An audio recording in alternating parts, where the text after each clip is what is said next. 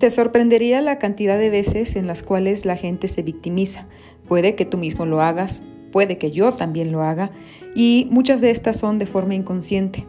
Las formas en las cuales se manifiesta la victimización dentro de esta inconsciencia, por lo tanto, son innumerables, tantas que a veces ni siquiera somos conscientes de que el otro también se está haciendo víctima. Una de las tantas que existen es aprovecharse de que no sabes decir que no y por lo tanto echar la culpa de por qué todo mundo es como es, por qué abusan de ti, por qué se aprovechan, por qué te piden prestado y no te devuelven el dinero, e innumerables situaciones en las cuales podrías sentir que realmente pues eres una víctima de los demás. Es importante que primero seas muy consciente de lo que te estás haciendo, de tu comportamiento y sobre todo la responsabilidad que tienes en la cocreación de los hechos, es decir, en la atracción a la generación de lo que esta situación se está dando en tu vida. Así que primero de ser consciente y responsable, después viene a analizar desde dónde viene la conveniencia a que al final todo mundo abuse de ti y la gente siempre te pase la factura y te haga sentir a ti responsable y culpable de todo lo que sucede. Esto puede ser porque pues así te aprovechas para no saber decir que no, como decir al principio. Saber decir lo que quieres de una forma adecuada y saludable positiva se llama asertividad. Y podría parecer fácil, pero para mucha gente no lo es. Le es difícil decirle, oye, esto no, muchas gracias.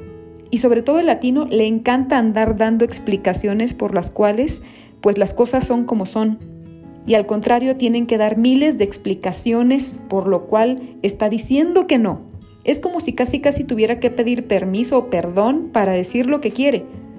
Y esto viene desde el miedo a ser desaprobado, no congregado, no relacionado con algo, no afectado positivamente o no siendo parte del amor de alguien. En su miedo de esta persona a quien le pasa esto, pues prefiere mejor decir que sí a todo, aunque realmente no quiera esa situación, esa cosa, ese favor, pedir más bien prestar dinero o cualquier cosa que tú digas de verdad pasa por encima de mí, pero es que no sé decir que no.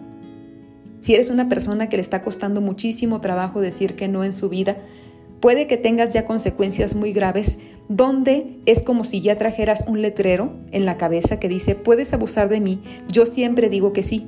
Y curiosamente atraes justamente a la gente que abusa y que ya sabe, porque ya te vieron, que tú no sabes decir que no. Por lo tanto, esta gente abusadora, que le conviene, que también trae otro tipo de carencias en su vida, pues ya te detectó, ya sabe que tú no sabes decir que no. Y aunque a veces ni siquiera lo necesite tanto, ya abusa, pasa por encima de ti porque tú te pones como tapete. Si tú quieres detener esto en tu vida, vas a tener que aprender a decir que no. Y al principio no importa que sea con un buen de explicaciones y todo lo que tengas que utilizar para decir que no. Y sobre todo que vayas teniendo, perdiendo el miedo a perder lo que tú crees que tienes. Porque si de todas formas la gente que se rodeas, de la cual estás rodeado, es gente abusiva, pues para qué te sirve y para qué la tienes. Sí, al principio te van a hacer sentir culpable, puede que te quedes sin amigos, puede que la familia te reclame porque ahora ya eres de una otra u una u otra forma con adjetivos calificativos negativos incluso, te reclamen por qué ya no lo haces y siempre lo has hecho, te reclamen por qué ya no prestas dinero y podrías decir, wow, qué impresionante que todavía se ofendan por algo que sería yo quien se ofenda. Que tú te atrevas a pedirles el dinero que les prestaste. Puede ser que te dejen de hablar y se indignen. ¿Cómo se te ocurre a ti hacer eso?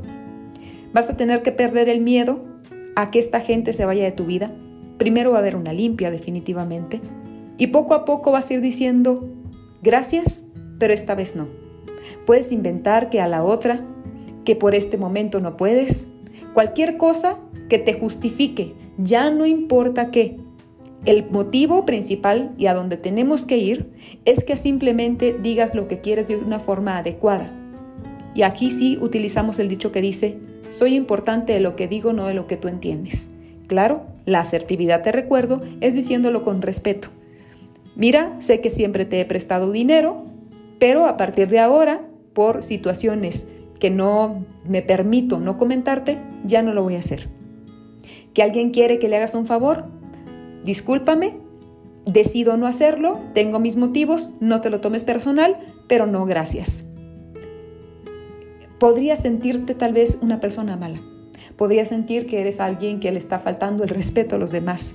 Vas a sentirte que eres una persona grosera, malagradecida y te vas a creer todo lo demás que te van a decir los otros. Y tienes que mantenerte firme en aprendiendo a decir que no y que digas que sí a lo que realmente tú quieres, que digas, no me cuesta, realmente me gusta. Pero ojo en hacer algo que te gusta con alguien que ya está abusando, porque lejos de ayudar a esta persona la vas a perjudicar y entonces ya se va a perder todo el sentido. El exceso de ayuda no termina más que en una mala ayuda y en una conveniencia para ambas partes también para ti. Recuerda sobre el ser víctima de la vida. No eres una víctima, eres parte responsable y tú eliges cómo y a quién das.